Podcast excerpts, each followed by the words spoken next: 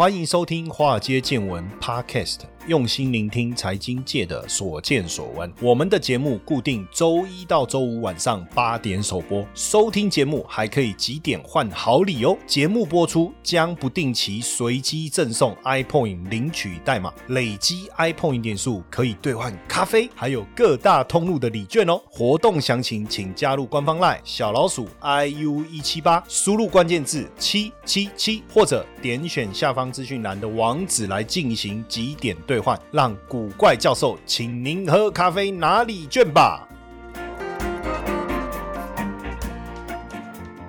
大家好，欢迎收听《华尔街见闻》Podcast，我是古怪教授谢承彦。好，今天的主题呢是金融电影的讨论哈。那金融电影的讨论，当然之前我们有一集也谈过一些美国跟交易员有关的电影哈，跟交易员有关的电影。那这个在我们华尔街见闻的 Podcast 里面，大家可以找得到。那今天呢，我想谈的电影还有应该说影剧呢，基本上都是香港电影为主。要谈电影之前，我不晓得大家爱不爱看电影哈，因为我是非常非常爱。看电影，但是我要提醒大家，因为我前一段时间呃，为了这个录这个 Clubhouse 啊，就跟直播嘛哈，那他一定要 iPhone 的手机，那我就买了一台这个福利机 iPhone 10s Max 的福利机哦，很便宜，因为新机是二零一八年三月出来的哈，那现在福利机一台大概是一万四左右，哎，我买的是两百五十六 G 的哈，苹果的手机给我一个，因为我我以前也没有特别用过苹果。手机啊，都以三星的为主哈。那苹果手机给我一个很惊艳的感觉哈。就是眼睛一亮哈，为什么？因为我发现用苹果手机来看这个影片呢，它在视觉上的享受很有一种饱和感，可能是跟色彩还是荧幕的显示有很大的关系。那尤其是那个音效，你不要戴耳机，直接用手机听哦，它直接就有一种不像我们像三星手机，那我就不用讲，它那个音效根本就只是把声音放出来而已哦。我用的还是 Note Note 十啊，它只是把声音放出来而已。但是苹果手机的那个声音放出来，竟然有一种立体感，我真的有点吓一跳。那个音感非常的好，但是呢，产生一个问题，就是你会长时间去看影片，结果我像我现在我就发现有一个问题，就是我的眼睛有点怪怪，就是我在看我我好像视力有一些大幅度的一个影响。我今天在整理资料的时候，因为我们要要录节目要直播之前，我还是会把资料做一个非常重要的一个会诊哦。所以像每次是大概三十分钟的一个内容，我大概要花一两个小时去阅读跟整理资料。可是今天我的眼睛就有一点吃力哦，我就想奇怪，然后我还把那个字体还要放大，然后连那个电脑的那个画面啊，我也把解析度调的那个字能够大一点，这是一个非常不好的一个状况哦。所以我也提醒大家，如果喜欢看电影的话哈，第一个我觉得用手机看还是比较吃力，还有一个不要躺着看，好，甚至不可以在光线不足的情况下看，那个对眼睛真的很吃力。当然，因为我我从小喜欢看电影的原因，是因为受我爸爸。的影影响，我记得很小的时候啊，以前的在我小时候的那个年代啊，实际上看电影算是一个很很棒的享受。那因为我家有三个小孩，所以假日的时候呢，我妈妈在忙，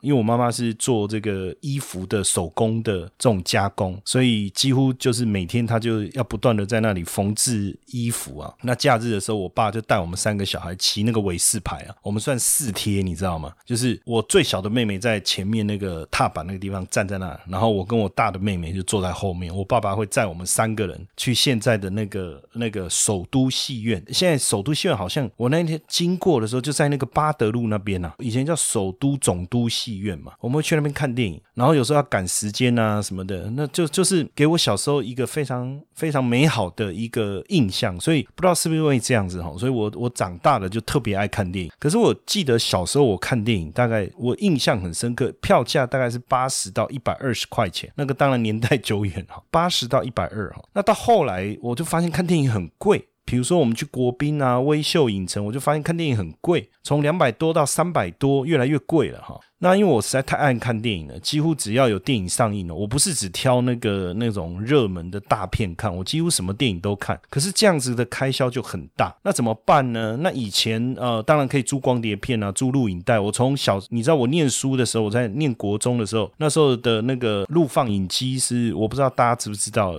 可能年轻的朋友就不晓得什么 VHH、H、VHS、HiFi 的那种有没有？我们讲大带小带的那种，我可以一个暑假就是你可能一次去录影带店就租二十五，他存五十支嘛，那我一个暑假就把它看完，放一个假就可以这样把那些影片看完，什么影片我都看。当然在家里就不方便看那个色情的影片了哈。那念大学的时候啊，那个题外话不谈了。那后来当然就变光碟，后来又什么蓝光嘛，现在又后来又 DVD 到现在。那到后来，因为我觉得看电影还是有到电影院看电影的享受了哈，所以后来很流行，我不知道大家有没有去过，叫做二二轮电影院，就是不是以前以前我更年轻的时候，我是跑去那个白雪啊，就是西门町有那个白雪看那种很奇怪的片子啊，那个不是那一种哈，我指的是说，本来以前它都是放首映的首轮的，到后来电影工业走下坡嘛，那它就变成都放二轮的。我后来发现，哎，有二轮的可以看，七十块可以看两片，那我就发现，哎，有有这个什么在景美那边有一个有一个电影院，然后三重也有。那后来我又挖到宝，在这个朝代也有，就离我就比较近嘛。然后后来又上网，哎，发现有人介绍这个这个通化街那边一个叫南山南山，那南山更不得了，为什么？因为它好像现在我不知道有没有涨价。我记得我那时候去看的时候是大概在一百一百五十块钱。那一百五十块钱这个价格就是我以前小时候看一片左右的价格。结果他现在一百五十片，你可以就是从电影第一场演到他当天结束最后一场，你都可以待在里面。你知道那是一种很很很享受，就是好像有一种像通常我就是会利用平日哈，假日人太多那没办法，很多人也跑去那边看电影。我在平日的时候，我买个麦当劳什么的，然后呢就早上就进去，然后待到晚上才出来，那好像有一种逃离人世的感觉。所以我几乎，所以现在每次只要在家里哦看那个电影台啊在放电影，我每一部我都看过。为什么？因为我看电影量太。大了就我很喜欢很喜欢看电影，当然看完以前我年轻的时候是记忆力比较好，就是那个电影看过，只要画面一出来，说哎这部我看过，这个是哪一部啊，在讲什么这样。但现在有时候就没有办法像以前这样，但是就是可能还要还要温习一下，因为现在有时候用手机看呢，那也不见得真的会去注意那个片名哈。但是这一次我我就挑了几部片想跟大家分享金融电影啊，因为太多电影了。但是我今天特别来谈一下这个跟金融有关的电影，大部分跟金融题材。有关的电影几乎都是跟金融犯罪有关，那也会结合这个时空背景，比如说他当时的一些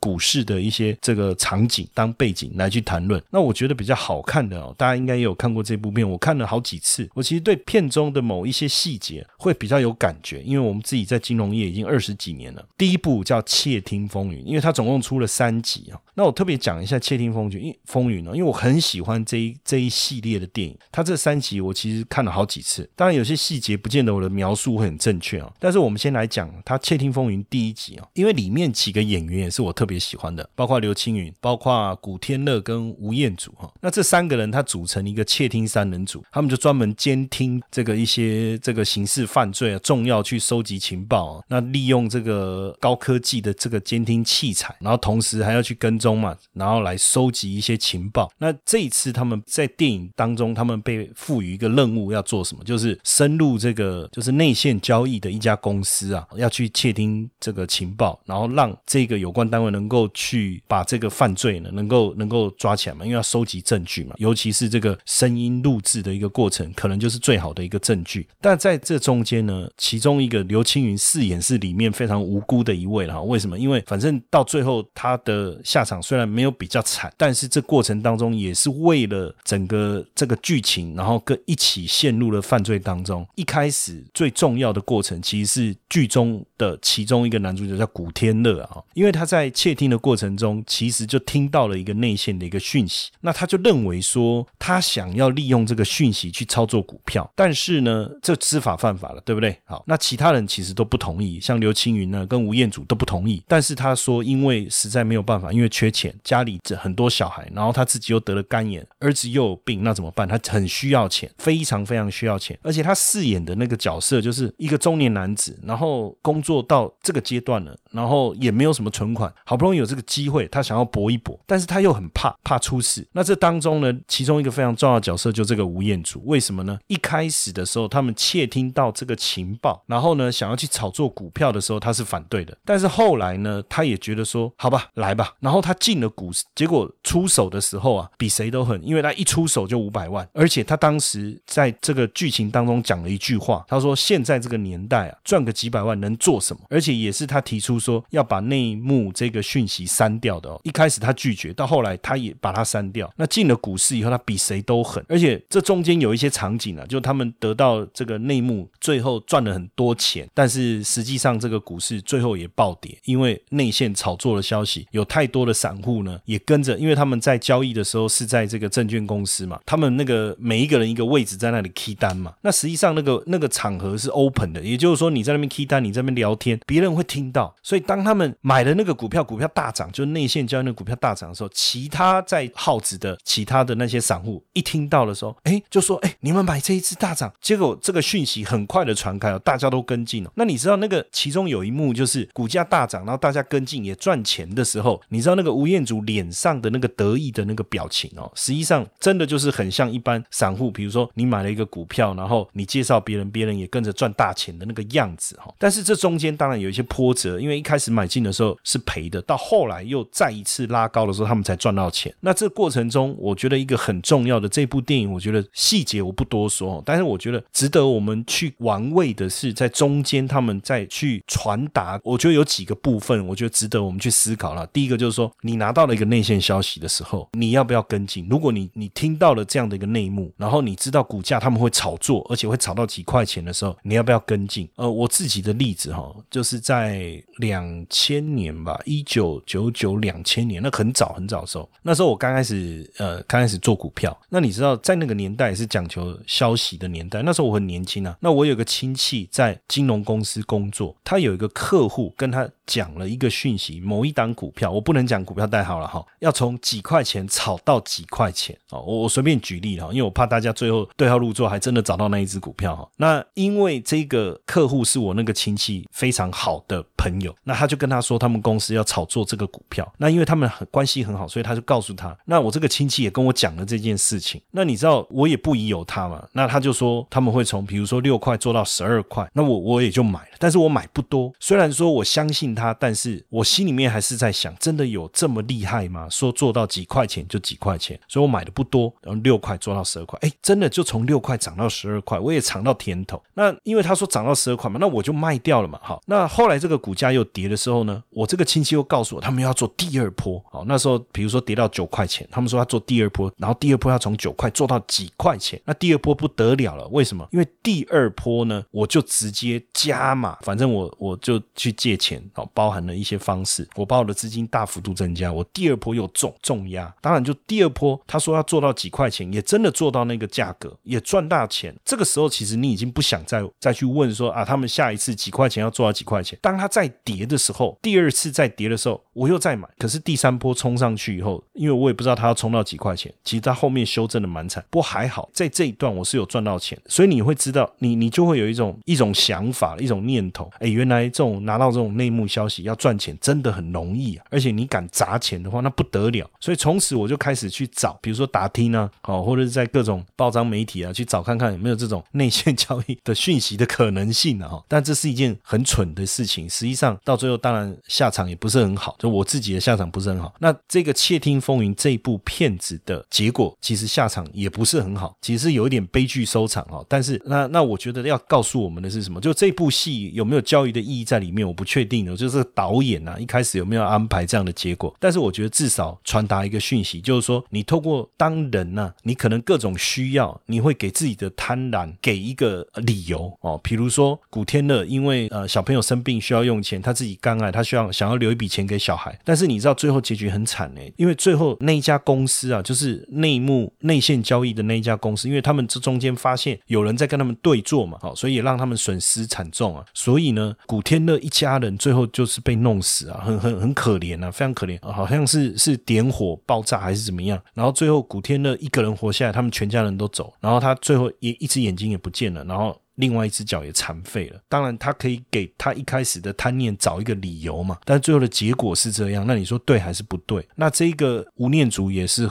那那也很惨，他反正结局也是就就挂了嘛哈。那我的意思就是说，这我们人都可以帮自己的贪念找一个理由啦，找一个借口啦。但是当我们要去做这件事情的时候，我们真的得去思考后面的结局是不是真的如我们所所愿了。即便是这样，那这些钱会不会给我们的心，或是给我们的道德观，或是给我们的价值观带来很大的改变？当然，你可以讲无所谓，反正有了钱无所不能嘛哈。但是这部电影我觉得是蛮好的一。个诠释啦哈，就是说你不要给你的贪念找一个借口。投资的资讯这么多哦，大家一定想说，那平常要怎么样来收集资讯啊？要阅读什么资料？其实只要找到一本好的杂志哦，然后平常你就可以透过这个杂志来补充自己的能量。当然，听好节目也是很重要的，华尔街见闻，对不对？好节目很重要。但如果你想要再多看一些资料怎么办？当然，我觉得《金周刊》是非常好的选择，应该是说首选。那我们现在呢，跟《金周刊》合作推出《金周刊》免费看一年的活动。哎，锦尼好，你看看他爸哦，怎么会有这么好康的一个这个活动呢？那详细的内容方案是什么哈？那大家加入我的赖好友小老鼠 i u 一七八啊，小老鼠 i u 一七八，古怪教授的赖好友，加入以后你输入关键字哈，t o d a y，今天的英文啊，today 啦，today 啦，就 t o d a y，好，那你就可以进去了解整个方案的详情哦。那因为金周刊免费让大家看一年的这个。名额有限哦，所以大家动作要快。慢来你就减看一年哦，不是一半哦，哦，动作要快，好康的东西无法等待。那第二集啊，就《窃听风云二》啊。是后来《窃听风云一》的续集，可是一开始看的时候，其实我没有看得很懂，因为我一直以为，因为人都一样，里面的角色三个人都一样，就刘青云、古天乐跟吴念祖都继续演嘛，第二集。但实际上他的故事是独立的。那这一部片，我觉得特别可以讲一下，是因为当时他们以一样是在讲这个内幕的一个问题哈。那中间当然这个比较特别，是这一次的刘青云，他是一个操盘手，也是一个证券营营业员，他帮一个很。神秘的组织叫地主会，这个地主会呢，在电影里面，它的角色就是一个很神秘的组织，在香港股市能够呼风唤雨。当然，这里面这个古天乐变成是一个好人，他是一个警察，要调查这整件事情。里面有一个非常重要，有一句话，我我是觉得蛮值得去去想一想了啊。当然，我我我不晓得这句话对大家有没有什么意义，因为我们做股票交易的，你看我在金融市场二十几年，包括待过基金公司，待过这个自营部，待过避险基金，其实。我一直对我自己的工作保持着一个怀疑的态度哦，什么意思哈？我不是说我喜不喜欢这份工作，或是我爱不爱这份工作，我对这份工作有没有热情？其实这些答案都是肯定的，但是我一直不晓得我们这份工作存在的价值跟意义是什么。你假设说我今天在像我我们在研究所有开课，这个叫教学的部分，或是我们自己的，比如说平常的华尔街见闻，我我们帮各位传达很多的一些讯息，我觉得这个有它的价值在。甚至你我从二零零八年。我在台北的社区大学，包含中山、万华、中正、士林，还有内湖，还有大安。还有松山哦，这几个社大我教了十年，我在那边教课教了十年，很认真的跟大家从基础的到进阶的这些投资理财的观念，帮大家做这个训练。那这个我觉得有它的价值存在，因为如果你传达的价值观，或者是你传达给大家的理财的专业知识，它是一个正确的，那我们算是做一个非常好的一个示范，对不对？帮大家趋吉避凶嘛。但是如果不是，就纯交易这个层次而言，我们只是在利用市场的一些比。比如说价格的错乱，比如说利用市场价格变化的这种时机点，我们去做买卖的操作，不论买低卖高也好，配对交易也好啊，或者是现象交易也好，或是价值投资也好，不论是哪一种，或者是更短线的投机操作，那实际上我们到底我们的贡献是什么？我我们就是在那里买进卖出，买进卖出。当然，我们贡献了很多手续费给证券公司，我们也缴了税给政府。在除此之外呢，我我曾经有对自己的。这一方面的价值观有很大的一个质疑，尤其是当我们在操作赚钱的时候，实际上我们对这方面的价值观的怀疑是更高的。就我个人呢，我不晓得大家会不会。但在《窃听风云二》里面，刘青云讲了一句话，挺有趣的哈。我讲挺有趣的，是因为他讲说，你不要觉得我们做这个股票交易的的这些投机分子是对社会没有贡献。如果没有在我们在那里买进卖出、买进卖出、买进卖出，就不会有证券公司的存在，那也不会有手续费收入，那更不用讲你的基金公司、你的这些保险公司，还有你这些退休基金，那他们要怎么去这个操作他们手上的这些股票？他们怎么去累积你们这些退休金的一个价值？哎，这个当然也可以讲，他是硬着在帮自己找借口或找理由，就是这份工作找存在感，对不对？但听完以后，好，我心里面好像有一点安慰，也就是说，其实我们在做这件事是帮助整个金融市场的健全，哈，我们这个小螺丝钉帮金融市场的健全。当然，我不晓得大家怎么怎么想，哈，怎么看这个交易的一个价值，哈。但基本上这电影里面有这句话，我觉得蛮棒的，哈。大家也可以就对我们做交易的人，好像是一个安慰嘛，对不对？那其实这一部的剧情很简单啊，就是《窃听风云二》啊，它就是在讲这个地主会怎么操纵香港的股市，然后害死了吴彦祖的爸爸，然后他回来报仇这件事情。但我我觉得特别值得提的是这个地主会的这个背景哦，因为这个背景描述的是一九七三年的香港股灾。那一九七三年香港股灾总共是一年零九个月哈，跌幅超过九十帕。很多民众因此而破产甚至自杀，所以我也特别找了一下资料，就是在讲，因为其实一九七三年电影的这个背景啊，呃，他们有特别在更详细的去描述了哈。但我跟大家说分享一下，一九七三年当时成交量啊，就在股灾之前的成交量大概是九十几亿哈，九十几亿。那一九七一年的时候，全年成交量大概一百四十几亿啊，一百四十几亿。但是在这个就是说还没有股市这么热络之前的。成交量。其实才多少？全年，比如说一九六九年哦，全年的成交量多少？是二十五亿左右。那到了一九七二年的时候，全年的成交量已经冲到四百三十七亿了。所以你知道，当时就是说，大家投资股票真的是一窝蜂，等于是只要股票不要钞票的这种观念，让成交量四年成交量飙了十六倍多。当然，因为成交量的大增，也让这个股市飙得非常非常的猛。那你看台股也是一样哦。你看在更早之前，二零一三一四一。五那时候的成交量最少的时候，一天是不到一千亿；最低的时候曾经有七百亿，甚至低于七百亿的四百多亿，我记得。然后到现在，如果我们讲最低跟最高，到现在四千多亿，那其实这个有没有十倍以上？对照一下当时。这个香港的场景，当然后来也是乐极生悲了哈。整个淘金浪潮也是悲剧收场。所以《窃听风云二》演的背景，当时的情况是这样，有谈到这件事情。那这中间当然，我我觉得电影的剧情就是还不错了。只是说，我觉得说可以特别去看一下当时的这整个电影的一个背景哦，值蛮值得玩味的哈。那《窃听风云三》我就不多说，因为同样的人马演到第三集，会不会有点疲乏？到底好不好看？那我们期待的是什么？能不能更精彩？当然，第三集、第一集我们刚才讲也是内线交易嘛，第二集讲的也是跟股票有股市有关，那第三集就拉到房地产的炒作了哈。但我觉得细节我就不多说，但我觉得整集看起来就觉得嗯，好像还 OK，但是没有那种更高的期待了哈，或是更高的爆点哈。但是我觉得也还不错哦，《窃听风云》三集这个系列先跟大家分享哈。接下来就是我们今天的彩蛋时间，Apple 领取代码 H 四零八零，活动详情呢，请到下方的说明栏观看。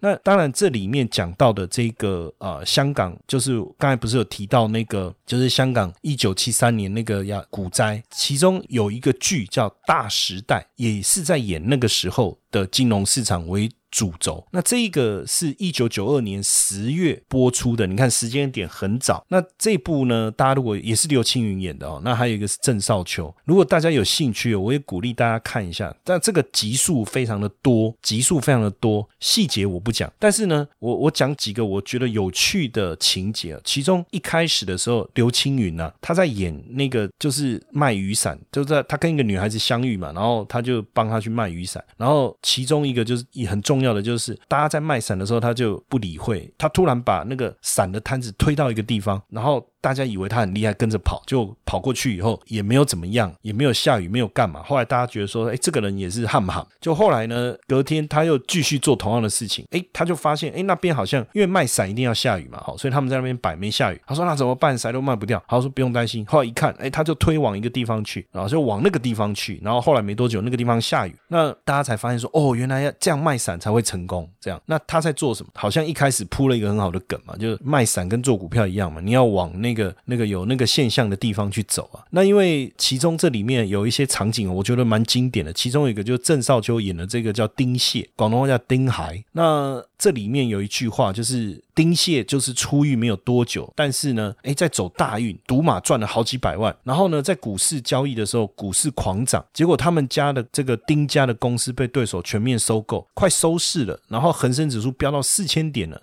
怎么办呢？然后这时候丁蟹突然讲一个小故事，他说小时候呢，他跟他们的这个奶奶要去坐船，要上船的时候，他奶奶就不上船，为什么？因为他说船上的脸都黑黑的，他不愿意上船。结果没想到船开的一段距离以后，哎，真的最后新闻出来就是翻船了。然后丁蟹就说不用怕，你看现在你看交易所这些人脸都是黑的，所以我们把钱全部去放空好了。结果他把钱全部砸向那个指数期货，就买跌啊，然后就放空，就后来。股市真的一路崩盘，这当然是剧情里面一段了哈，但是。但是你就会发现，他他演那个丁蟹就是他的狂妄。那因为这个大时代播出以后一个月，恒生指数也大跌一千两百多点，所以后来就有一个叫丁蟹效应，就是郑少秋只要因为丁蟹就是郑少秋演的角色了啊，那就有统计，一九九二年到二零一三年二十一年当中哦，只要郑少秋上演的片，就是骗子上演，股市就大跌哦，总共应验了三十三次，其中一九九七年最严重，因为郑少秋主演的《江湖奇侠传》播出。后恒生指数跌了超过二十六趴哦。那在这部大时代里面，我觉得最后有一段呃非常有趣，就是因为他。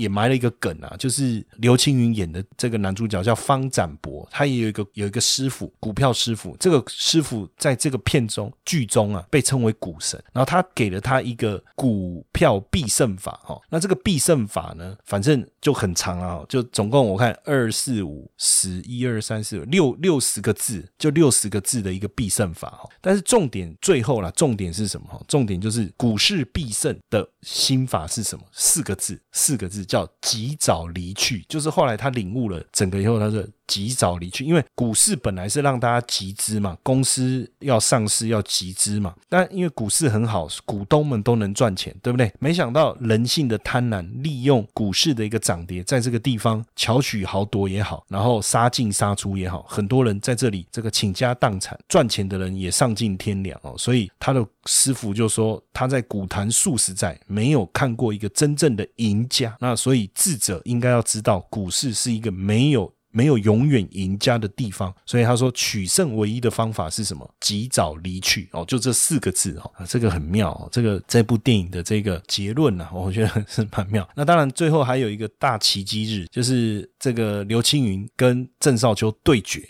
哦，那结果这个指数啊，从九千点升到一万三。后来这个大跌后又突然飙升哦，所以这个只要大跌后突然飙升，这个这种反转日啊，在香港就叫做大奇迹日哦，就从这个这部剧来的。那最后我再。再分享一部电影，这部电影我真的觉得大家应该也要去看，也是港片啊，叫《夺命金》哦，《夺命金》它也是用这个股灾作为这个背景，当然这里面有很多的细节，我我只想要分享几个例子哦，其中有一个是这个里面的营业员啊，李专呐，他因为公司的压力，然后卖基金的这件事情，那他卖基金，其实一开始他卖给一个客户，这个客户还跟他拆解这个基金的一个问题，所以他就发现遇到一个这个专家哦，所以他就转。向另外一个客户，这个客户本来都是做定存，但是因为呢，大家都在。炒股赚钱，他的定存呢利息又很低，所以呢他根本就一百万存三个月，利息就一百块港币，所以他发现是很无奈，怎么办？刚好银行就告诉他说：“哎，你来买这个基金，买什么基金你知道吗？金砖四国，就买这个基金叫金砖四国。”然后呢，他就跟他讲的非常非常好，哇，他也觉得很棒，而且他觉得这时候老天给他的指引，然后呢他就投了一百万了，而且他很高兴说：“哎，等我赚了钱，我请你吃饭。”但是在这过程中，你知道卖基金理专要录音，对不对？他就。跟这个客户讲说啊，反正等一下我问你什么，你只要回答清楚明白，这样就好，要不然你就没办法买。然后投资人怕买不到，所以呢，不管他跟他讲什么啊，这是有风险的哦，这是怎么样？他说哦，清楚明白。当然，这到最后这个是惨赔了。那惨赔为了业绩，这个李专可能也昧着良心去引导客户做了这个错误的决定。那他知不知道这一个基金是不适合这个客户？可能知道，但是还是逼着自己做这件事情。然后，当然这当中有一个场景也是股市的崩盘跟反。反转，然后这个刘青云重压，而且重点是一开始他的老板是叫他去放空了，但是因为他不懂，他完全不懂，他冲到了。